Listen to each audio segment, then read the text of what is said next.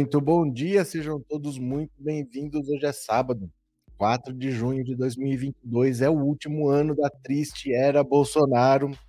E interessante parece que assim vai chegar 2023, nós vamos trocar de governo, é o que todas as perguntas, todas as pesquisas apontam que nós vamos ter um novo governo a partir de janeiro de 2023. Vai ter uma parte bolsonarista que vai estar tá triste, mas o resto do Brasil vai estar feliz. E vai ter o Ciro Gomes em Paris, pelo jeito, que não vai participar nem do segundo turno. O Ciro Gomes está ficando cada vez mais agressivo, cada vez mais violento contra o Lula, e a agressividade está incomodando o próprio PDT. Porque você imagina a situação. Eu sou candidato a deputado pelo PDT.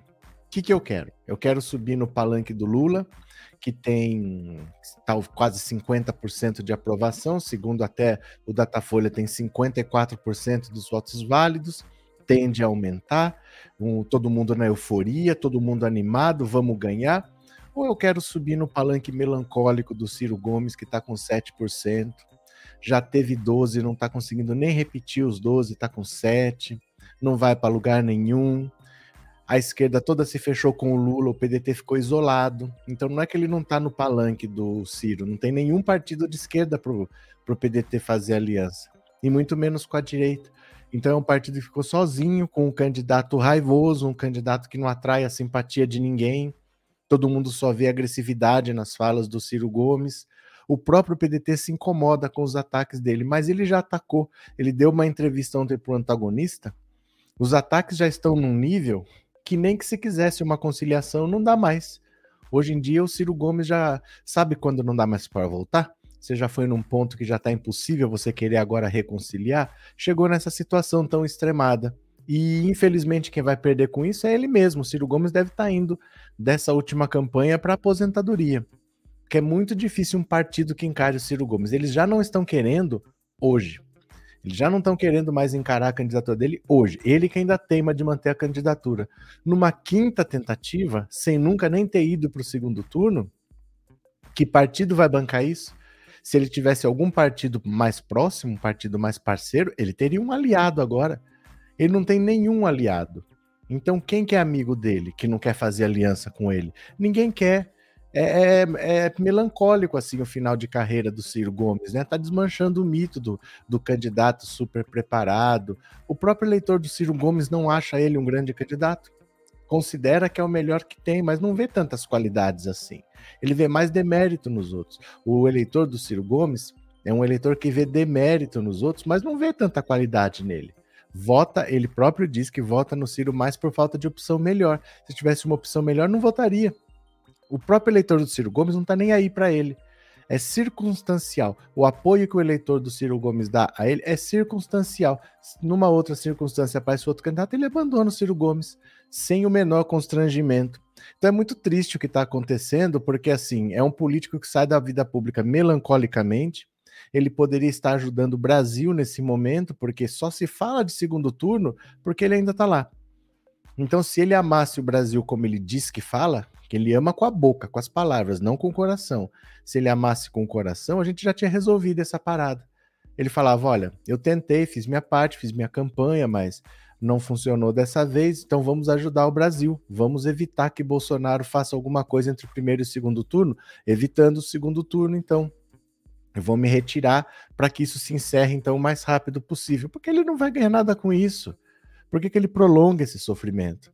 mas os ataques dele estão realmente cada vez mais agressivos. Ele está completamente perdido. Depois do Ciranha, agora ele apareceu com camisa de roqueiro e ele disse que é o AC de Ciro. Nossa senhora, ele está totalmente perdido, gastando dinheiro, porque essas animações custam caro. João Santana é um marqueteiro caro.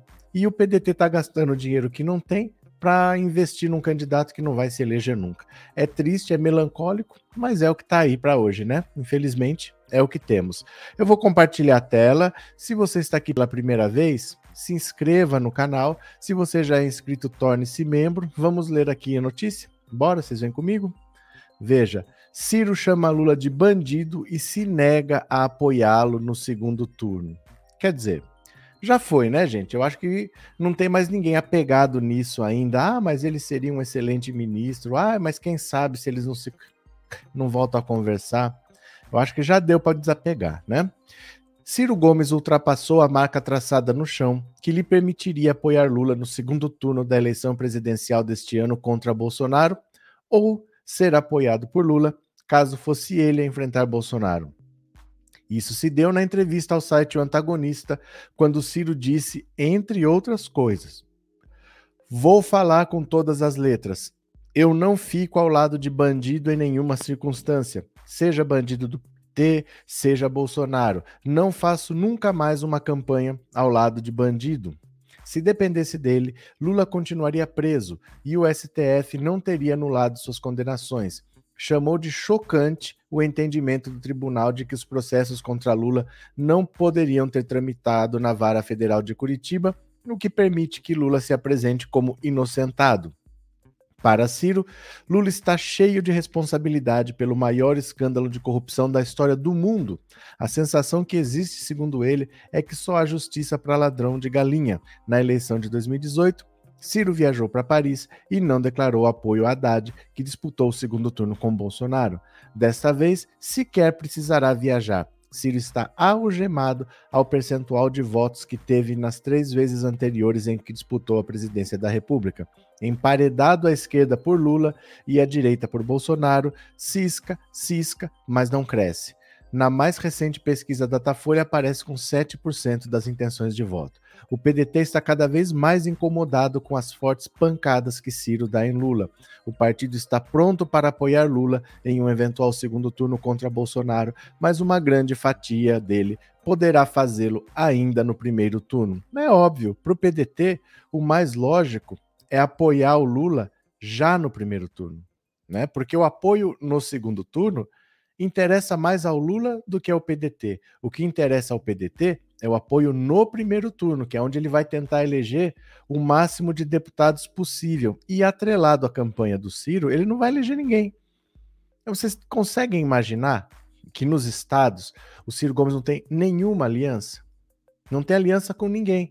Então, por exemplo, se eu, se eu não tenho um candidato lá, eu posso não ter o candidato, mas eu apoio alguém daquele estado e aí eu tenho um palanque olha, nesse estado o PDT está apoiando o fulano de tal, aí ele vai lá e ele pode falar para as pessoas que estão lá, né? O, elas foram para ver o candidato local, mas ele vai lá e fala. Ele não tem aliança com ninguém. Então, para os candidatos do PDT, seria importante aliança no primeiro turno, para poder subir no palanque do Lula no primeiro turno e para poder surfar um pouco na onda Lula no primeiro turno. No segundo, não tem eleição de segundo turno para deputado. Para eles já foi. Se eles ficarem atrelados ao Ciro no primeiro turno, no segundo não interessa, interessa para o Lula, não para o PDT. Para o PDT o que interessa é apoiar no primeiro turno. E aí o Ciro Gomes atrapalha. O Ciro Gomes vai ser jogado pela porta do trem a qualquer momento. Isso não vai demorar muito para acontecer, porque imagina a situação de um deputado do PDT, ele não vai se eleger com o Ciro Gomes puxando, né? O Ciro Gomes de locomotiva não vai dar certo, né? Só quem perde com esse destempero é o próprio Ciro. Não, o PDT inteiro perde. Não é só o próprio Ciro. Antes fosse. Ele está afundando o PDT. O PDT não vai eleger deputado por causa dele. Esse é o maior drama. Aconteceu com o PSDB. O PSDB em 2018 gastou tudo que tinha na campanha do Alckmin. E o Alckmin ficou com 5%.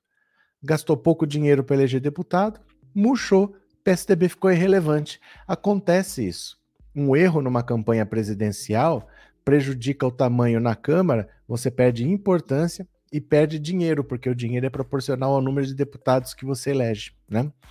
Cadê que mais? Ciro aquieta seu coração e alma, você já passou. Omar, eu ia votar no Ciro, vou ser sincero, mas além de não querer um segundo turno, o Ciro realmente só fez besteira até agora. Desse modo é Lula na cabeça. Omar, eu quero que você analise uma coisa. Qual é o motivo objetivo pelo qual você ia votar no Ciro? Eu não estou brigando e eu não estou fazendo chacota com você. De verdade, eu gostaria de saber por quê. Me diz uma razão pela qual você ia votar no Ciro. Que eu quero te contar uma coisa. Não vou pegar no seu pé, não vou te esculhambar, não é sacanagem, é de verdade mesmo. Me fala qual é o principal motivo que você estava pensando em votar no Ciro para a gente conversar. Na boa mesmo, pode falar aí. Eu não vou, não vou tirar sarro nem fazer sacanagem, não. Diz aí para a gente conversar, para trocar uma ideia. Bora. É, Ana Cláudia, Ciro é um recalcado, malvado, desbocado, ele não tem assunto, pouca diferença dele para o Bolsonaro, ambos destilam ódio. É, o mais triste, eu acho, disso tudo é que tem pouca diferença mesmo dele para o Bolsonaro. Se você olhar os métodos, é praticamente a mesma coisa, né? É, Murilo, Ciro presidente. Murilo, não, não quero quero ser o portador de más notícias, mas assim, é, se você somar, o Ciro está sendo candidato pela quarta vez. Se você somar as quatro vezes, incluindo esta, soma quanto ele teve de voto em todos, não dá o Lula. O Ciro teve 12, 12, 12, 36, 7, 43. Não dá os 48 do Lula. Então, acho que não vai rolar. Mas não sei, né, Murilo? Não sei. Eu só acho que não vai rolar. É, Ciro Gomes é mais um desequilibrado, Maria Neuza. É, Velázio, outra vez quem ele ganhava mais assim nunca mais ganha. Como é que é? Outra vez quem ele ganhava? Como assim outra vez quem ele ganhava? Outra vez, quem sabe ele ganhava? Será que é isso? Faltou, sabe? Outra vez, quem sabe ele ganhava, mas assim nunca vai ganhar. É, vamos ver, né? É, a inveja, o ódio e o rancor estão corroendo o Ciro por dentro. No caso desse sujeito, já é já é clínico, também acho, Marina. Olha o Murilo aqui, ó. Lula apoia ladrão. Murilo, o Aécio está conversando. O, o Ciro Gomes está conversando com o Aécio, está negociando um palanque para ele em Minas com o Aécio. Então não sei se você é desinformado, se não sei qual é a sua, de verdade, né? É, deixa ele, China, Lula, os eleitores conscientes dele vão apoiar o Lula. Pronto, cadê quem mais? Hum, Paulo, na verdade, muitas pessoas dizem votar no Ciro Gomes porque acham ele o novo Enéas, um elegantíssimo. Mas o Enéas também era um doido, gente. O Enéas eu encontrei cara a cara. Isso foi 93 ou 94, o Enéas também não tinha muito juízo, não. O Enéas achava que para o Brasil ter soberania, a única maneira de conseguir isso era fazendo a bomba atômica. Era assim. O Brasil não ia ter bomba atômica suficiente para destruir o mundo, mas já era suficiente para destruir Washington, por exemplo. É isso que o Enéas pensava. Né? Então não sei. De verdade, eu não sei o que, que as pessoas acham nem no Ciro nem no Enéas. Mas? Gabriel, além dessa inveja do Ciro acabar com o PDT, acaba só ajudando a ter um possível segundo turno desnecessário. Pois é, porque o, o eleitorado está consolidado. O, o Bolsonaro tem uma rejeição muito forte e muito grande. Então não é só que ela é grande, é muito difícil de vencer também, não é qualquer rejeição. O petista tem mais aversão ao bolsonarista do que o contrário pelas pesquisas. A rejeição é muito forte. Então isso impede o Bolsonaro de crescer. Porque num segundo turno, para ele conseguir passar o Lula, ele precisa tirar eleitor do Lula. Não vai conseguir fazer isso. Se isso já está consolidado, para que provocar um segundo turno? É porque não vai mudar. Não vai mudar. Se o Lula chegar à frente do. A única chance do Bolsonaro vencer é no primeiro turno. Ele precisa passar o Lula e vencer no primeiro turno. Não tem como ele chegar, por exemplo, 45 a 35 e de achar que no segundo turno ele vai passar o Lula. Não tem como ele passar o Lula né, depois. A única chance é acontecer uma catástrofe e ele passar o Lula e vencer no primeiro turno. Porque senão, ele não consegue crescer, ele tem um limite. Ele tem um limite, né? É que é Ciro 1%. Lula é o maior democrata reconhecido do mundo, amado por todos e só odiado por criminosos, disse a Edna. Pronto. Deixa eu ver aqui. Cadê? Quem? Deixa eu ver se ele respondeu aqui. Cadê? Eu gostaria de saber por que, que alguém ia votar no Ciro Gomes. Por que, que alguém ia votar no Ciro Gomes, né? Não sei se ele respondeu. Sabe por quê? Ó, pare e pensa comigo. Pare e pensa comigo. As pessoas acham o Ciro Gomes muito inteligente. Ele é o mais inteligente de todos. Mas o que é ser inteligente? Como uma pessoa que é inteligente, mas só faz, só toma decisões burras. Todas as atitudes do Ciro são burras, são estúpidas. Como que ele é inteligente? Ele é estudado, isso ele é. Ele entende de economia, ele entende de direito, mas também não é nada fora do normal. Não é que ele inventou descobriu a América, inventou o ovo de Colombo, né? Não fez nada disso. Ele fala bem de economia porque ele estudou. Se nós estudarmos, nós também vamos saber a coisa que ele sabe. Ele não sabe nada fora do que todo mundo sabe. Qualquer economista sabe o que ele sabe. O livro dele, o Plano Nacional de Desenvolvimento, qualquer técnico escreve aquilo lá. Não tem nenhuma ideia nova, nenhuma ideia revolucionária. São as coisas óbvias. São, a, são as coisas que os economistas falam, que os administradores falam, e ele acha que ele vai fazer no primeiro dia, mas ele não tem apoio para isso. Ele não tem aliados. Quem é o aliado do PDT? Ele teria o apoio de quem? Para aprovar uma PEC, você precisa de 60%. Ele deixou a esquerda para lá e está sozinho aqui. Também não tem a direito. Como é que ele ia fazer essas coisas no primeiro dia? Ele não tem voto, não tem apoio, não tem alianças. Como assim? Né? É, muitas pessoas pensam que o Ciro é bem preparado e no fim acabam cometendo o mesmo erro que ele próprio cometeu com batata liberal. É, a Tabata, ele se encantou com a Tabata. Na verdade, ele se encantou, porque primeiro ele não encontrou com ela no boteco, na esquina, ele encontrou com ela em Harvard. Aí ele se encantou com ela. E ela estudava economia e astrofísica. Ah, eu também estou estudando astrofísica, não sei o quê. Ele se encantou com a Tabata e meio que comprou sem olhar muito, sabe? Quando você gosta de um produto, vou levar porque ele é legal, mas você não testa direito, você não vê se é aquilo mesmo que você está precisando, ele comprou na empolgação. E ela fez o que quis no PDT, saiu quando quis, sapateou na cara dele, votava como queria, fez a palhaçada que quis lá dentro. Então, azar, né? Mas ele se encantou com ela, assim. Ele teve um deslumbramento quando ele viu e quebrou a cara. Como eu disse, o cara é tão inteligente, mas só toma decisões burras, né? Ciro se isola, isola o PDT e arrasta o PDT para o nada representativo. Aí, vamos, vamos mudar um pouco de assunto aqui. Mudar sem mudar. Vamos ver aqui, olha. Avanço de Lula na região sul deixa a campanha de Bolsonaro em alerta. O Lula está crescendo no sul, que era o último local de resistência do bolsonarismo. O Sul está se rendendo ao Brasil. E quem achava que o Lula ia esconder a Dilma, o Lula está aqui, de braço dado com o Alckmin, de braço dado com a Dilma. Ó.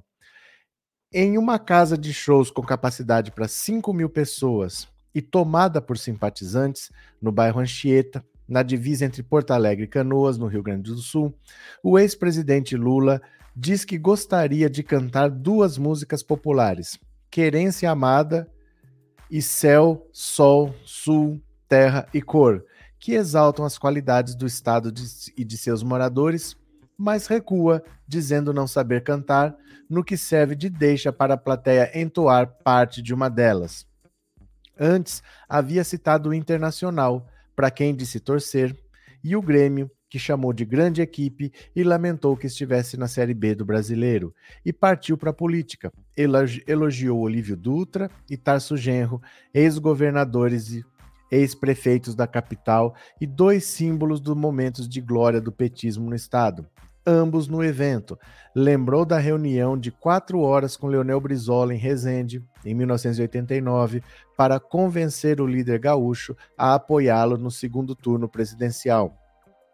No palco, junto a líderes locais e dirigentes dos partidos aliados, também estavam Dilma Rousseff, que embarcou na política pelas mãos do brizolismo, e, ao fim da longa introdução, mandou um recado direto aos gaúchos: A minha relação com vocês é muito forte. Nada era gratuito no discurso de Lula e a primeira viagem de campanha com o vice-geraldo Alckmin veio em momento conveniente. Pesquisas apontam o avanço de sua candidatura na região e deixam em xeque a perspectiva de Jair Bolsonaro repetir o desempenho de 2018, quando teve 68% dos votos no segundo turno. Internamente, Lula tem dito que não há voto perdido e os levantamentos de intenções de voto mostram, de fato, que a região pode estar experimentando uma virada à esquerda. O Datafolha mostra que o petista supera o rival nas pesquisas e reduz a rejeição. Já Bolsonaro viu cair as intenções de voto e a avaliação positiva. Levantamento concluído pelo Paraná Pesquisas no dia 20 mostra um Rio Grande do Sul dividido com 46 para Bolsonaro e 48, não, pera lá, não é Bolsonaro e Lula. 46 aprovando Bolsonaro e 48 desaprovando. As razões para os novos ventos nos Pampas são variados. O fator econômico, como em todo o país, influenciou, em especial a alta dos preços. Sobre a situação econômica, os entrevistados do Sul em março, 41% diziam que tinha piorado. Agora já são 51 diz Luciana Chong, diretora do Datafolha. Lula sabia, ao centrar o seu discurso em solo gaúcho, no preço dos alimentos dos combustíveis e do botijão de gás. Outra variável pode estar ligada à saída da corrida presidencial de nomes de centro, centro. João Dória é centro onde, né? João Dória, Eduardo Leite e Sérgio Moro. Em cenários que incluíam os três, a vantagem de Lula era de seis pontos. Sem ele, subiu para 17. É possível que o eleitor de centro, não é eleitor de centro, gente, sem uma candidatura competitiva, migre, migre para Lula por causa da rejeição a Bolsonaro. Eu falo que o Bolsonaro não tem para onde crescer. O voto do Dória está migrando para o Lula. O voto do Moro está migrando para o Lula, porque a rejeição ao Bolsonaro é altíssima. São eleitores que podem dar importância maior ao vice nesse sentido. Alckmin é um grande ganho. Olha só, em março, era a região com maior diferença, com a menor diferença de Lula para Bolsonaro, seis pontos. Em maio, tornou-se a segunda com maior diferença, 17 pontos atrás somente do Nordeste, que aí também é brincadeira, 45 pontos, né? O Nordeste tem 45 pontos de diferença o Lula na frente. Olha só, a intenção de votos. Entre março e maio, o Sul passou de única regi região em que Bolsonaro ganhava de Lula para a segunda em que o petista mais tem desvantagem, só perde para o Nordeste. Olha só. Segundo turno. Em simulações de segundo turno, Lula pulou de 48 para 57 e o Bolsonaro caiu de 41 para 35. A rejeição, olha só, a rejeição foi de 46 para 51 e a vermelha, que é a do Lula, foi de 45 para 35. Então, Bolsonaro aumentou sua rejeição em 6 pontos e Lula perdeu 10 pontos de rejeição.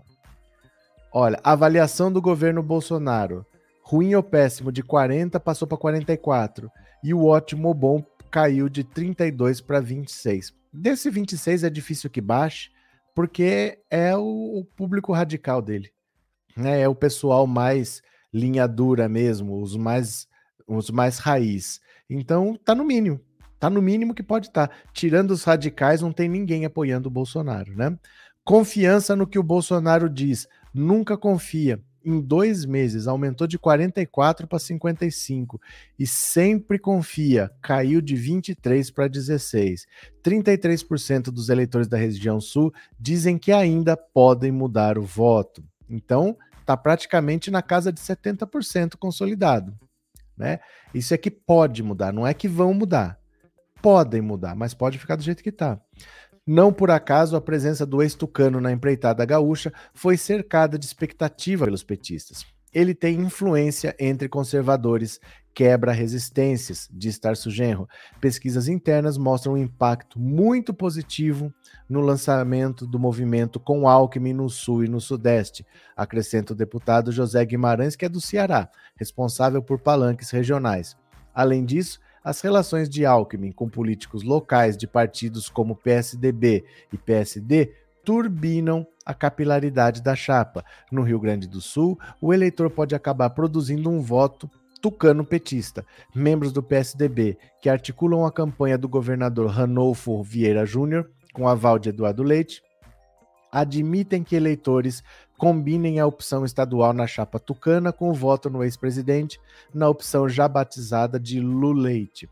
elementos locais, como a maioria, como a maior estiagem de sete décadas enfrentada pelos agricultores gaúchos, também podem contribuir. Entre os números que o PT deve destacar na campanha estão bilhões de reais em créditos rurais do Programa Nacional de Fortalecimento da Agricultura Familiar e Programa de Aquisição de Alimentos, que em seu auge em 2012 comprou diretamente dos agricultores 587 milhões de reais em produtos. A agropecuária é tradicionalmente associada a Bolsonaro, mas o setor está longe de ser homogêneo. Grandes exportadores e latifundiários costumam ser alinhados ao presidente, enquanto cooperativas e agricultores familiares, muito comuns no Rio Grande do Sul, são mais abertos ao PT, contribuem para a nossa dificuldade, a pandemia, a redução de políticas e recursos públicos para financiamentos e compra da agricultura familiar e três anos de estiagem, diz o presidente da União Nacional das Cooperativas de Agricultura Familiar do Estado, Gevásio Plusinski. Ó, ó, ó, ó, isso aqui é um dia útil de trabalho, hein? Embora tenha ativos importantes para decolar, Lula tem pendências políticas no Sul. PT e PSB não se entendem no Rio Grande do Sul, ainda não se acertaram em Santa Catarina e seus candidatos não estão entre os favoritos. Quero fazer um apelo aos partidos que estão aqui. Sentem, conversem e cheguem a um consenso sobre quem será nosso candidato a governador e senador, pediu Lula em Porto Alegre. No Paraná, o candidato será o ex-governador Roberto Requião, recém-filiado ao PT. Vamos alinhar as campanhas, mostrar que quando Requião era governador e Lula presidente, o Estado se desenvolveu, afirmou o presidente do PT paranaense, Arilson Chiorato. O avanço de Lula no Sul deixou em alerta a campanha de Bolsonaro, que vem procurando reagir ao avanço, intensificando agendas por lá. Entre abril e maio, o presidente foi a Pelotas e a Maringá. Publicamente, aliados dizem que as pesquisas não correspondem à realidade. Temos motivos para confiar mais em levantamentos internos que mostram resultados diferentes, afirma Ricardo Barros. Ricardo Barros, aquele do Ministério da Saúde aquele do, da CPI, líder de Bolsonaro na Câmara. Outro argumento são as pesquisas estaduais, onde os pré-candidatos petistas Requião, Décio Lima, Edgar Preto estão abaixo, respectivamente, de Ratinho Júnior, Carlos Moisés e Onyx Lorenzoni. Mas seria incoerência acreditar numa pesquisa e não na outra, Podera Rodrigo Lorenzoni, filho de Onyx, admitindo que o crescimento de Lula na região é pauta na campanha. Ó. Conquistar o Sul, que tem 15% do eleitorado, é importante para a disputa. Um detalhe que deveria preocupar Bolsonaro é o histórico estilo Ai governo, soy contra. O Rio Grande do Sul nunca reelegeu um governador desde a proclamação da República. Nos últimos 20 anos, a região sempre deu vitória ao presidenciável da oposição. Lula, Alckmin, Serra, Aécio, Bolsonaro. Se este vencer agora, será a primeira vez que um presidente triunfará ali desde 1998 com o FHC. Então, olha só, é, esses números aqui são muito duros para Bolsonaro, né? Vamos revisar aqui os números? Olha, intenção de voto estimulada. O Lula, em dois meses, pulou de 39 para 47. Oito pontos ele cresceu. E o Bolsonaro perdeu três. Então a diferença que era de 6 pulou para 17 no Sul, onde Bolsonaro achava que ia ganhar, ele está perdendo por 17 pontos. Olha, a intenção de voto espontânea, que é quando você não dá o nome, você só pergunta que a pessoa vai votar, de Bolsonaro caiu de 29 para 25 e do Lula disparou de 24 para 36, né? Então cruzou. Bolsonaro estava à frente, agora está atrás. Em simulação de segundo turno, o Lula que venceria de qualquer jeito, só que com 48, agora vence com 57, e o Bolsonaro que perderia de qualquer jeito com 41 está perdendo com 35. A rejeição do Bolsonaro aumentou de 46 para 41, a rejeição do Lula caiu de 45 para 35. A avaliação do governo Bolsonaro de ruim ou péssimo aumentou de 40 para 44 e ótimo ou bom caiu de 32 para 26 26 é o mínimo.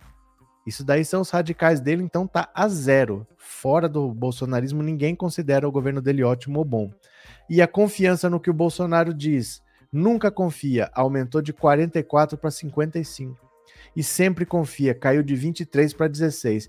Nem entre os radicais todo mundo sempre confia. Só uma parte, só 16% confia. Como os radicais são mais do que 16%, até entre os radicais, muita gente não consegue confiar sempre no que o Bolsonaro diz. É um cenário muito complicado para ele. Porque se ele está perdendo em todas as regiões, ele dependeria de, pelo menos onde ele ganha, ganhar bem para tentar diminuir a diferença. Mas até onde ele achava que ele ia ganhar bem, ele está perdendo e está perdendo de lavada. Ele está 17 pontos atrás do Lula, não é pouca coisa. Para quem estava 6, já estava atrás, mas agora está 17, é muita coisa. Só está perdendo para o Nordeste, porque também o Nordeste, o Nordeste é uma palhaçada. Vamos falar, olha, o Nordeste tem 34 pontos na frente, o Lula. 34 pontos a mais. É incrível um negócio desse, né? Bozo nunca fez nada para o Nordeste. Lula, nosso eterno presidente, por isso Lula no primeiro turno. Pronto, Silva Freitas. Os números falam por si, fora Bolsonaro. Sandra, é muito grave a situação do, do Bolsonaro. É muito pior do que parece porque a economia está quebrando as pernas dele e ele acha que ele vai melhorar a aprovação fazendo uma motociata. Ele vai lá, passeia de moto sem capacete, faz piada sem graça e acha que vai aumentar assim a popularidade. Ele não trabalha. Como é que ele vai reverter a, a imagem que ele tem se ele não trabalha, né? PSB do Paraná, Santa Catarina e Rio Grande do Sul está recheado de extremistas de direita lavajatistas. Vai ser difícil acertar essa parte da bancada. É, se não der, deu, vai fazer o quê? Né? Se não der, não deu. Ciro sabe que a grande ameaça a ele é a demanda do eleitor dele que quer acabar tudo no primeiro turno. É porque não é inevitável, né? É inevitável. O que faria um eleitor querer um segundo turno que ele nem vai participar? Porque o eleitor do Ciro Gomes sabe que não há possibilidade dele ir para o segundo turno. Então, para que, que ele quer segundo turno? Acaba logo, então né? Ele vai ser obrigado a votar em dois candidatos que ele não vota no segundo turno, e se ele tiver que votar, já vota logo e acaba, né? Então, cadê? Ademário Souza fora gadaiada Bolsonaro é um fiasco, um desesperado Lula presidente. E não vem dizer que a Veja, ó, não vem dizer que a Veja é petista, né? A Veja, será que a Veja é petista? Convenhamos, né? Tá difícil dizer que essas coisas são compradas, né? É, Lula 2023, Mila Tumulto Pinheiro. Olha, meia hora de live, nenhum super chat, nenhum super sticker, ninguém se tornou membro, colaborem com o canal. Eu leio mensagens de todo mundo, eu não leio mensagens só de quem paga, mas vocês colaborem também, tá bom? É de mão dupla. Emerson, eu ainda acho que está grande demais o número de bolsonaristas aqui em Salvador. Mas é assim mesmo, Emerson. É assim mesmo. Vai fazer o quê, né? Nem tudo é como a gente quer, mas as coisas estão indo bem melhor que o esperado, porque assim, o Bolsonaro tomar um pau no sul vai ser bonito de ver, viu? Michele, obrigado pelo super sticker e obrigado por ser membro, viu? Obrigado de coração. Valeu mesmo. É, dedada no like. Me dá um medo quando a frase começa com dedada, me dá um medo de ler o resto. É, Stephanie Brown. Será que o Neymar vai apoiar o Bozo publicamente? O, o Neymar não faz nada sério publicamente. Publicamente ele só aparece para dar entrevista rindo. É aquelas coisas assim, é, né, é, Publicamente ele não fala nada que comprometa. Eu acho que ele não tem neurônio suficiente para isso. Ele só sabe pensar nos parça, querer tirar foto para o Instagram. Eu acho que publicamente ele não, não faz nem lá nem cá, viu? O Datafolha cravou na pesquisa em 2018 o resultado entre Bozo e Haddad. É que assim, não tem muito como fugir. Né? São todos os institutos que dão a mesma coisa. Os números variam, porque a metodologia varia. Então, se você, por exemplo, vamos dizer que duas pessoas vão medir a minha casa, só que uma tem uma trena, o outro não tem trena, tem que contar passos. Vai, vai diferir o número. Então, se a metodologia muda, é claro que os números mudam, mas a tendência é a mesma. Mesmo que os números sejam diferentes, se você pega só a mesma pesquisa, pega o mesmo instituto, olha de uma pesquisa para outra. Todas estão dando o Lula subindo, todos estão dando o Bolsonaro estabilizado, que ele parou de crescer faz tempo. Então a, tendência bate, não bate o número porque a metodologia muda, mas não tem muito o que fazer. Tá, tá na cara o que está acontecendo. O povo já decidiu, o voto está consolidado há muito tempo, né? Kátia Vilela, obrigado pelo superchat, querida. Obrigado pelo apoio, viu? Valeu. Ô, Magrão, tá perdido por aí? Grande abraço, bom dia. Obrigado pelo apoio na live de ontem. Você é um sujeito iluminado. Um abraço, Magrão. Sempre que precisar, estamos aí. Valeu, força. Tomara que dê tudo certo, que você consiga comprar seu notebook quando começar a fazer suas lives de novo, viu? Abraço, Magrão. É, M. Coyle. Obrigado pelo super sticker e obrigado por ser membro, viu? Obrigado pelo apoio. E Ailton Santos, obrigado pelo super sticker e obrigado por ser membro também. Valeu. Na pesquisa que a CNN mostrou ontem no Nordeste, a lapada no Bozo é tão grande que vai ser preciso banha de sal grosso. Edilson, é, tende a ser uma vitória histórica do Lula. É que assim, não dá para ter números tão grandes porque não tem aonde mais buscar tanto voto. Os votos já têm dono e dá uma olhada nisso aqui, ó. Dá uma olhada nisso aqui, ó. Olha. Isso aqui é a pesquisa IPESP, que vem desde o ano passado. Deixa eu tirar seu nome aqui, ó. olha. Desde o ano passado, desde março de 2021 até abril de 2022. Você percebe que tem uma estabilidade no Lula e tem uma estabilidade no Bolsonaro? Isso aqui são projeções de segundo turno. Há mais de um ano que esses números não mudam. Que o Bolsonaro está abaixo de 40 e que o Lula está acima de 60. Então não tem muita tendência de mudar. No segundo turno, tá cravado isso daí. Aí faz as contas comigo. Olha, faz as contas comigo. Se o Lula tem 48, como diz o Datafolha, e o Bolsonaro tem 27, somando os dois dá 75.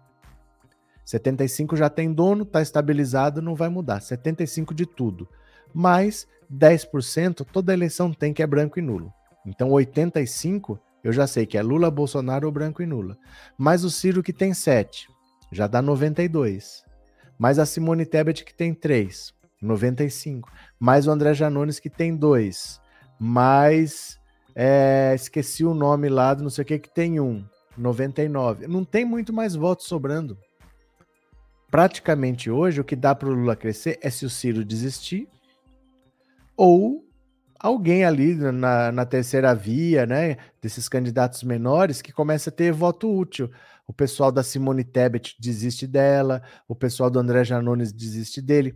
O André Janones pode perder o eleitorado dele depois que ele apareceu mandando dinheiro lá para Ituiutaba para fazer show com o Gustavo Lima. Ele já até entrou lá com um projeto de lei para que as prefeituras tenham regra. Ele tá, sabe quando a pessoa está se denunciando, tá acaba se incriminando? Ele talvez perca o eleitorado dele, mas não tem muito voto para buscar. Não tem muito mais. Então, o Lula talvez, no máximo, se ele tem hoje 48, talvez ele vá a 58. Porque é difícil ele pegar eleitor do Bolsonaro, né? O Bolsonaro tem quase 30. Então é difícil ele passar disso daí. Vamos ver, vamos esperar. É, professor, você viu que o PDT tem extremistas de direita infiltrados e a tal nova resistência. Maria, obrigado pelo super chat. Obrigado por por ser membro do canal. E assim, o Ciro que está atraindo essa galera. Porque o que o Ciro faz é atacar o Lula muito mais que o Bolsonaro. Para mim, um dado que é importantíssimo que o Datafolha revelou é que a não foi a foi o IPESP, não foi o Datafolha, foi o IPESP. A, a rejeição do petista em relação ao bolsonarista é maior do que a rejeição do bolsonarista em relação ao petista.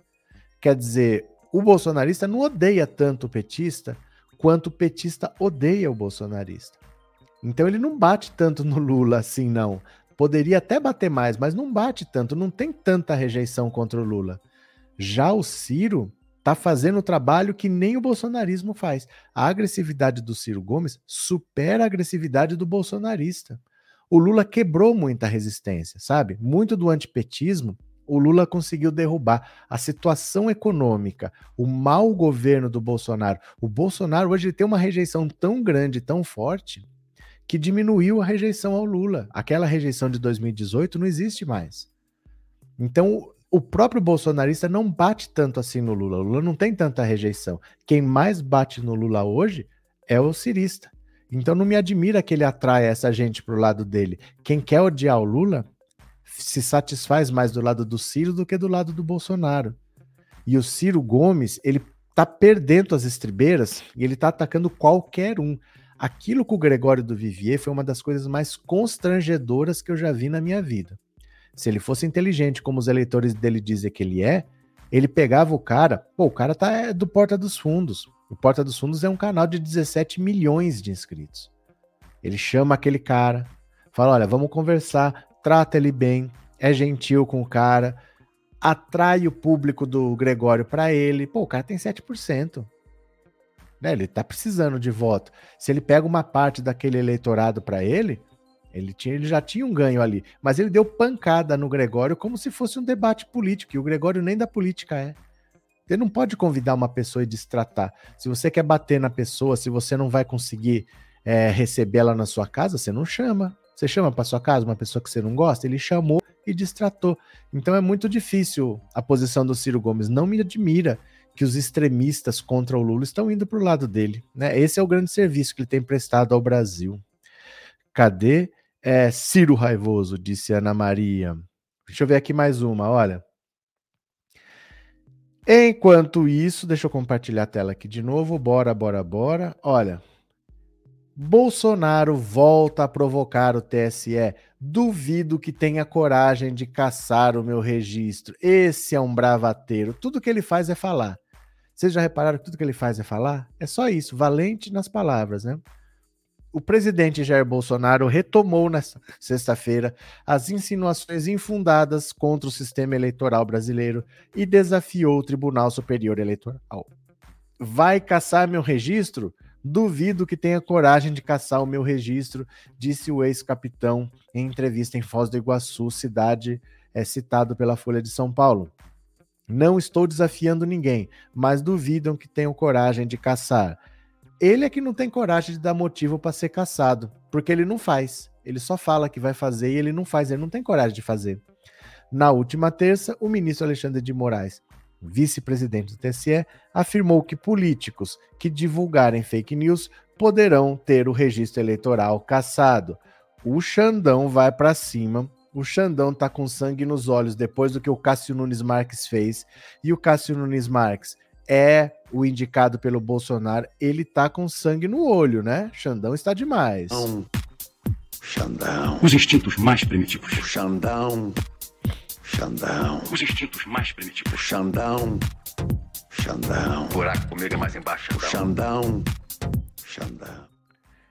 Ele vai para cima. Ele vai para cima. Ele tá louco com o Cássio Nunes Marques. Ele vai no pescoço do cara, porque todo o trabalho dele, ele vai ser o presidente do TSE, ele que vai comandar as eleições. O Cássio Nunes Marques tá achando que vai desfazer tudo. Por que, que ele vai ficar olhando? Né? Por que, que ele vai aceitar? É, Bolsonaro provocador, só blá blá blá. Quem quer faz, não avisa. Verdade, né?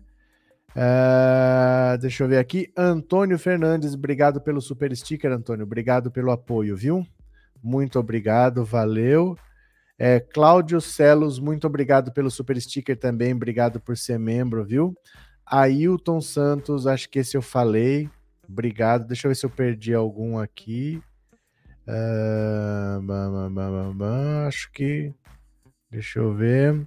Mila, Ciro tem o dom da gambiarra linguística. Gambiarra linguística. Mila, o que seria gambiarra linguística? Tá certo, obrigado, viu? Obrigado de coração. Vai ser derrubada essa decisão monocrática do Cássio Conká. Vai, Maria Helena. Vai, porque ele não poderia ter feito isso. Não é a praxe do, do tribunal. Funciona assim. Uma pessoa não derruba o que um colegiado fez. Um colegiado é um grupo de pessoas. Então a decisão que foi tomada no TSE foi tomada por um colegiado, foi 6 a 1. Foi quase unânime.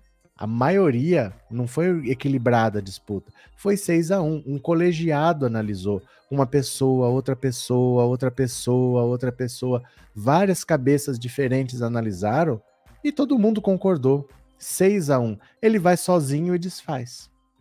Entendeu? Então, a praxe qual seria? Você respeita a decisão do colegiado, só que quando você dá seu voto, você fala assim: embora o colegiado tenha feito isso, eu mantenho a decisão, porém, no meu entendimento pessoal, pará, pará, pará, pará, pará, você dá a sua opinião, no seu voto, mas você mantém a decisão. E aí você leva lá para o plenário. Porque um colegiado pode derrubar um colegiado, mas não uma pessoa só derrubar um colegiado. Ele não. Ele foi lá e derrubou por conta própria. Agora ele vai ter que levar para o colegiado e vai ser derrubado. Só vai ter o voto dele, como tem sido sempre. Toda questão que envolve o bolsonarismo, só ele vota a favor. Nem o André Mendonça vota com ele, né? Cadê? Gabriel, o Bozo daqui a pouco vai ficar pedindo o colinho do Aristides, o Sandão tá pistola com a incompetência do Casco. Não é incompetência. A palavra não é exatamente essa incompetência, né? Marcelino, Bolsonaro gosta de fazer palanque político para a gadaiada achar que não é de fritar bolinho e be de beber o caldo. O que será que isso quer dizer, Marcelino? Para gadaiada achar que ele não é de fritar bolinho e de beber o caldo. O que será que essa expressão quer dizer? Obrigado, viu, pelas palavras. Cadê? O Cássio Conká vai passar vergonha nacional de novo. Vai. Vai. Olha, enquanto ele não sofreu impeachment, que nunca aconteceu, nunca aconteceu, mas enquanto ele estiver lá, vai ser essa palhaçada. Você fazendo aqui, ele desfazendo atrás, né? Olha, ontem eu perdi uma notícia no meio das notícias, eu não sei por que, que eu não achei. Porque eu, quando estava falando do Gabriel Monteiro, o Gabriel Monteiro teve um assessor que morreu. O carro dele capotou e, em princípio, é um acidente de trânsito, mas teve um acidente e o assessor morreu. O assessor que prestou depoimento e denunciou ele, o cara morreu. Aí eu mostrei a notícia ontem de que os outros vereadores estavam desconfiados de escuta telefônica que iam pedir para uma empresa de tecnologia fazer varredura nos gabinetes, porque esse assessor que morreu disse que uma das, missão, uma das missões que o Gabriel Monteiro passava para ele era vigiar outros vereadores.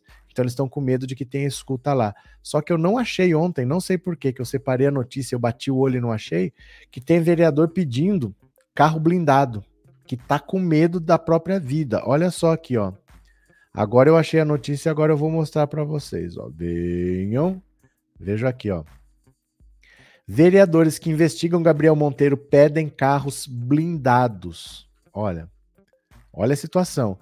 Seis dos sete vereadores do Conselho de Ética da Câmara Municipal Carioca, responsável pelo processo que pode levar à cassação do vereador Gabriel Monteiro, decidiram nesta sexta-feira pedir à direção da casa que lhes providencie carros blindados. Eles também já solicitaram uma varredura em seus gabinetes e telefones celulares. Suspeitam que são alvos de escutas clandestinas. Os parlamentares afirmam se sentir ameaçados e intimidados pelos seguidores do parlamentar Press, as pressões chegam pelas redes sociais. Ex-policial militar, Monteiro ficou famoso postando nas redes sociais vídeos que lhe rendem cerca de 300 mil reais mensais, segundo estimativa de especialistas na área. Tem mais de 23 milhões de seguidores espalhados por Instagram, Facebook, YouTube, Twitter e TikTok. Alguns desses fãs estariam fazendo ameaças aos vereadores responsáveis pelo processo contra Monteiro. O parlamentar é investigado por assédio moral e sexual e manipulação de vídeos, entre outras acusações. Outro motivo de receio é que um ex-assessor de Monteiro, Vinícius Raiden Vitese, de 33 anos, morreu vítima de uma capotagem na noite do sábado 28. O carro que ele dirigia virou em uma curva em uma estrada da região serrana fluminense. Três dias antes, Vitese prestara depoimento ao Conselho de Ética fazendo acusações ao vereador. A investigação policial não encontrou indícios de que o acidente tenha sido provocado, mas essa hipótese ainda não foi oficialmente descartada. Olha que situação! Olha que situação! Os, os caras estão em pânico por causa desse moleque. Estão pedindo carro blindado estão com medo do que pode vir a acontecer e ninguém sabe exatamente de onde vêm essas pressões. É melhor a gente até não falar algumas coisas, mas tá bem complicada a situação, viu? Cadê? Muito estranho tudo isso, muito estranho, muito assustador, né? Ana Oliveira, bom dia. Bolsonaro é só ladeira abaixo, é choro e ranger de dentes. Ana Oliveira, bom dia. Você acredita que o vereador Gabriel Monteiro é realmente culpado? Não interessa que eu acredite, Sandra. Tem que ter provas. Por isso está sendo feita uma investigação. Não é uma questão de crença. Você acredita no Deus, se você quiser. Você pode acreditar em Alá, você pode acreditar em Xangô, você pode acreditar em Krishna. Você acredita em religiões. Ali nós não estamos falando de crença. Não é uma questão de acreditar. Tem que investigar e tem que apurar. Está tá sendo aberta uma investigação. Não interessa o que as pessoas acreditam. Isso não, não tem relevância. Acreditando ou não acreditando, tem que investigar. E fatos você aceita. Né? Se o fato é esse, fatos você não discute, fatos você aceita. Chegou-se a essa conclusão? Você aceita o fato. E pronto. Né? Não tem que acreditar, ninguém tem que, ninguém tem que dar opinião sobre o que não sabe. Eu não estou investigando, eu não sei. Né? O Brasil precisa saber de onde vem a fortuna desse vereador.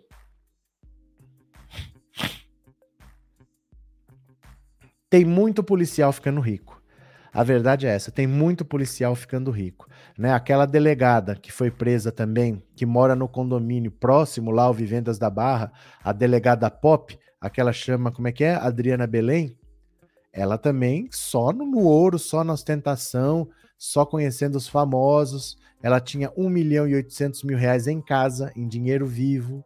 Né? Tem muita gente ficando rica, misteriosamente ficando rica. Isso é o que ela tinha em dinheiro vivo em casa, 1 milhão e 800 mil, né? Será que esse Monteiro é ligado com o mesmo pessoal que matou Marielle? Só investigando, Gabriel. Nós não sabemos, né? Só investigando. Dudu Gado Bozo só até 2022, mesmo 2023 é Lula. Gente, vocês precisam pôr umas vírgulas, porque às vezes eu não. As frases não fazem sentido. Dudu Gado Bozo só até 2022, mesmo 2023 é Lula. É, Marilene, professor, se os vereadores estão em pânico, corre-se o risco desse Gabriel Monteiro não ser caçado? Não se sabe, Marilene. Não se sabe. Não adianta perguntar essas coisas, porque ninguém sabe é uma situação complicada e ninguém vai falar abertamente, entendeu? Ninguém vai falar assim, ó, eu tenho medo de morrer, então eu vou mudar meu voto. Nós não vamos saber essas coisas. Não tem como saber. Ah, será que ninguém sabe? Gente, olha, quando a situação envolve milhões e quando a situação envolve a vida das pessoas, tudo pode acontecer. Não dá para você ter conclusões racionais do que vai acontecer. Muitas vezes as pessoas não entendem que por trás de um, de um voto estranho, de uma mudança de posicionamento, tem ameaça de morte. É contratado um assassino. E as pessoas mudam o voto de última hora, mudam de entendimento na última hora. Muita, mas ninguém nunca vai falar isso. Ai, que absurdo, mudou. Não sabe o que ouviu. Olha, seu filho chama tal, estuda tal escola, sai tal horário, entra tal horário, o que, que você quer que aconteça com o seu filho? Mas não é ameaça pela internet, não é tweet, não. Você contrata um cara para fazer isso. Você contrata um cara de verdade, que ele fala dizendo assim: você sabe o que a gente pode fazer. Então as, pessoas, as coisas acontecem, não dá para você, não é uma situação assim tão simples, sabe? Entra a vida das pessoas nisso daí, a vida do seu filho, a vida da sua esposa, a vida da sua mãe. É muito grave, é muito mais grave do que parece, bem, bem grave, viu? Cadê? Isso tudo que deixa a gente saber por trás deve ter muitas coisas sérias, muito dinheiro, muitas ameaças, muito crime, muito crime, porque assim, eles estão investigando oficialmente, mas eles já sabem. Obviamente, quem está lá sabe quem é o Gabriel Monteiro. Então, eles estão descobrindo oficialmente, porque eles precisam trazer a prova para mostrar para nós o que eles já sabem. Ah, precisa fazer uma CPI. Eles já sabem. Eles estão lá. Eles estão vendo acontecer. Eles sabem, eles precisam trazer a prova publicamente. Então é assim que funciona, eles já sabem. É muito difícil assim, sabe? Tem muita coisa por trás, muita coisa que nós não vamos ficar sabendo. Mas a coisa é bem mais pesada do que a gente pensa, viu? O Lindbergh Farias está lá na Câmara de Vereador no meio das cascavéis, Deus me livre. É muito pior do que parece. O Freixo, ó, não sei como é que o Freixo está fazendo campanha para governador no Rio, porque ele teve um irmão assassinado pela milícia. Ele foi o presidente da CPI das milícias que prendeu, se não me engano, 267 milicianos durante a CPI dele. 267 milicianos foram presos. E 60% do território da cidade do Rio de Janeiro é dominado por milícias. Como é que ele vai fazer campanha? Se ele teve um irmão assassinado pela milícia, se ele perseguiu a milícia, como é que ele vai fazer propaganda em área de milícia? Área de milícia não é um cantinho, não. É 60% da cidade do Rio de Janeiro. É muito complicada a situação, sabe? Muito complicada, de verdade, a situação. Bem complicada, né? Beatriz, alguém ainda tem dúvida que o Ciro está a serviço de alguém? Eu suspeito de quem ele chama de patrão em 2018. Sei, né? Não sei. Afonso, bom dia. Agora é Lula no primeiro turno, deputado e senadores de esquerda. Valeu. É, Douglas, o Freixo esteve aqui no calçadão aqui de Campo Grande esses dias. Aqui é área de milícia. Então, não é fácil esse tipo de coisa. Sabe? Não é fácil, porque às vezes ele pode andar. Mas será que a população vota de boa assim? Será que todo mundo pode votar em quem quiser? É uma situação delicada, bem delicada, bem, bem delicada, né? Agora, olha o oportunismo, olha o oportunismo do Bolsonaro e eu já vou encerrar a live, porque essa live é curtinha mesmo, viu? Vocês viram a desculpa esfarrapada do Bolsonaro, do Flávio Bolsonaro, para dizer como que ele comprou a casa de 6 milhões sem ter dinheiro para aquilo? Ele disse que ele conseguiu dinheiro como advogado. Ninguém sabe em que processo que ele atuou, o nome dele não aparece em lugar nenhum. Agora o Bolsonaro assinou uma lei, um novo estatuto da advocacia, que o advogado pode prestar serviço sem ter contrato. Então ele pode falar: ah, meu nome não aparece porque não tinha contrato, era contrato verbal. O Bolsonaro assinou uma lei que dá cobertura para desculpa esfarrapada do Flávio Bolsonaro. Vocês acreditam nisso? Dá uma olhada aqui, ó. Bolsonaro sanciona Estatuto da Advocacia que respalda defesa do filho para comprar a mansão. Olha, artigo prevê a prestação de serviços jurídicos verbais sem formalização em contrato. Opa, deixa eu aumentar aqui. Pronto.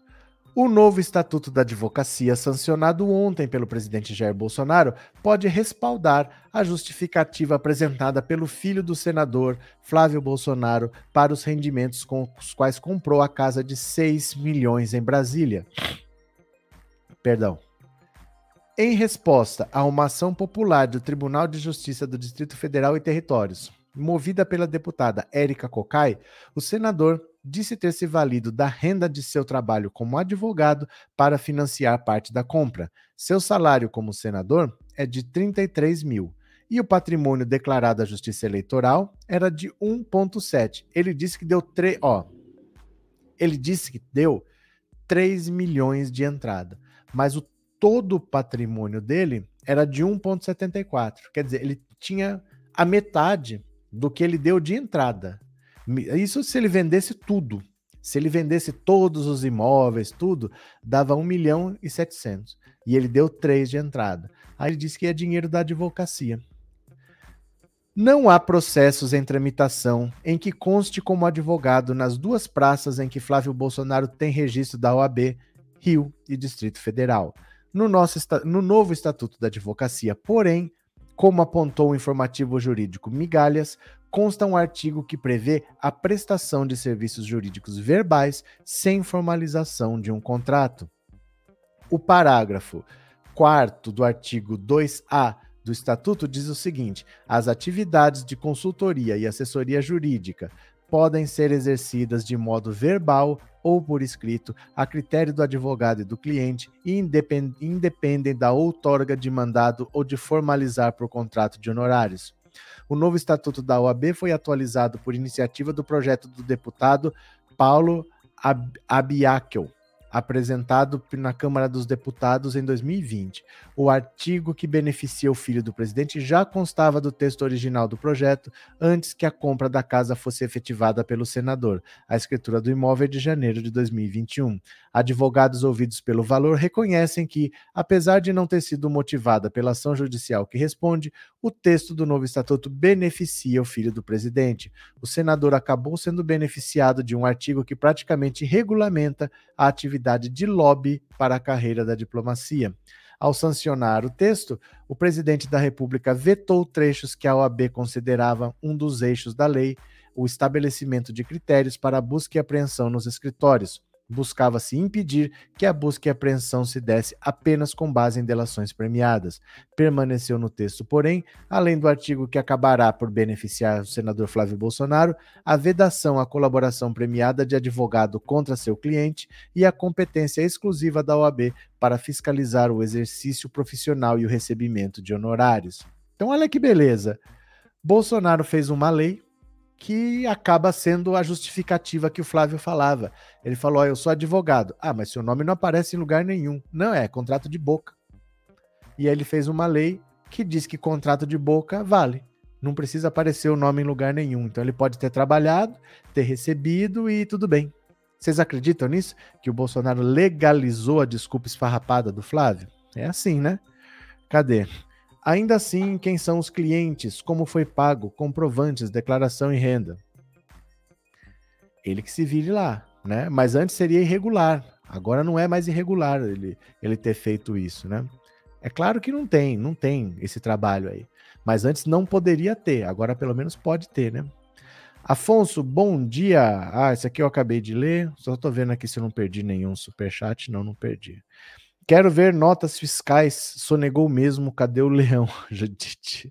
É, o patrimônio na declaração da Receita Federal não é corrigido. Não entendo por quê, mas é atualizado na hora da venda do imóvel. Sim, mas veja só. Para você dar 3 milhões de entrada, é muito difícil você ter patrimônio de 1,74 você ter uma valorização tão grande que você consiga ter 3 milhões disponíveis, porque ele só vendeu um apartamento e a, a loja da Copenhagen, a franquia da Copenhagen. A franquia da Copenhagen ele vendeu por 50 mil reais. É o que consta lá, o valor da franquia. E esse imóvel era no valor de um milhão. Era o valor de um milhão só. Então ele não tem esse patrimônio de 3 milhões para dar de entrada e não tem renda para justificar o financiamento que foi dos outros 3 milhões. A casa custou 6. 3 milhões ele deu sem ter patrimônio e 3 milhões ele financiou sem ter renda para garantir que ele consegue pagar o financiamento. Ele tem que pagar por mês de financiamento mais do que o salário dele. E o salário dele não é, não é um emprego, ele é um senador, tem mandato nada garante que daqui quatro anos ele vá ter renda para pagar essa casa. Mesmo assim, o banco autorizou um financiamento de 30 anos. Porque se eu trabalho eu perco meu emprego, pode acontecer, mas eu não trabalho aqui, eu trabalho ali. O político não. Eleição, na melhor das hipóteses, dois anos, né? Mas mesmo assim eles aceitaram um financiamento de 30 anos sem ter garantia, porque ele pode não se eleger e não ter rendimento. Mas aceitaram e tudo bem? É, Miriam, como o STF atua em um caso assim? Ninguém pode cancelar essa lei? Que lei? Que lei? É que assim, Miriam, a lei não é legal. A lei não é legal. Né? Se é, acaba beneficiando o Flávio Bolsonaro, ela só vai ser cancelada se ela for inconstitucional. Ela não é inconstitucional. Né? Pode beneficiar por tabela o Flávio, mas não é inconstitucional. Se ela é constitucional, não tem o que fazer. Gente, é o que eu falo para vocês certas perdas do governo Bolsonaro são irreparáveis, são perdas definitivas. O Bolsonaro vai deixar marcas que não é assim, ah, bota o Lula lá que ele conserta tudo. Ah, isso aqui dá para reverter. Não, não, certas coisas nós perdemos. A gente não pode brincar de votar. A gente não pode votar que nem o nariz. 57 milhões de pessoas votaram que nem o nariz. O que foi devastado na Amazônia está perdido. O que se pôs fogo na Amazônia tá perdido. O Bolsonaro deu título para um monte de grileiro que invadiram terras que não eram deles e agora tá tudo oficializado. Várias perdas são irreversíveis. Não é assim, ah, tudo dá para desfazer, o que, que dá para. Gente, tá valendo. Tá valendo. Ele é presidente, ele tem uma caneta. Infelizmente, quando a gente vota que nem o nariz, a gente toma no lombo mesmo. O lombo arde depois. A gente fica tomando lambada no lombo quatro anos certas feridas não vão fechar tão cedo, viu? Vão levar 20, 30 anos para conseguir recuperar. Bem pesado, bem pesado mesmo. Isabel Marques, obrigado pelo super sticker e obrigado por ser membro, viu? Obrigado pelo apoio, muito obrigado, valeu. Bom dia, Adriano e Lourdes. O velho Ciro Gomes está com Alzheimer, esqueceu até o que o senhor Lula é inocente. Ele mesmo que falava. Ele mesmo que falava que os processos iam ser todos anulados, ele mesmo falava que o Moro plantava nulidades, ele mesmo esqueceu, né? Bom, eu vou parar por aqui. Já falamos uma hora e quatro minutos. Daqui a pouco a gente volta então, tá? É, 19 horas eu volto para a gente conversar mais um pouquinho. Espero que vocês voltem. Ó, de noite eu vou sortear para vocês este bonezinho. O sorteio está lá no Instagram. Vá no Instagram pensando alto Insta e vou sortear esta camiseta Lula lá. Esta camiseta Lula lá, tá bom? Quem quiser participar, é só procurar o post da camiseta e do boné no Instagram. O sorteio é de noite, tomara que você ganhe. Boa sorte. Valeu? O sorteio é hoje à noite. Então, até daqui a pouco, um grande beijo. Eu já fui. Valeu, obrigado. Tchau.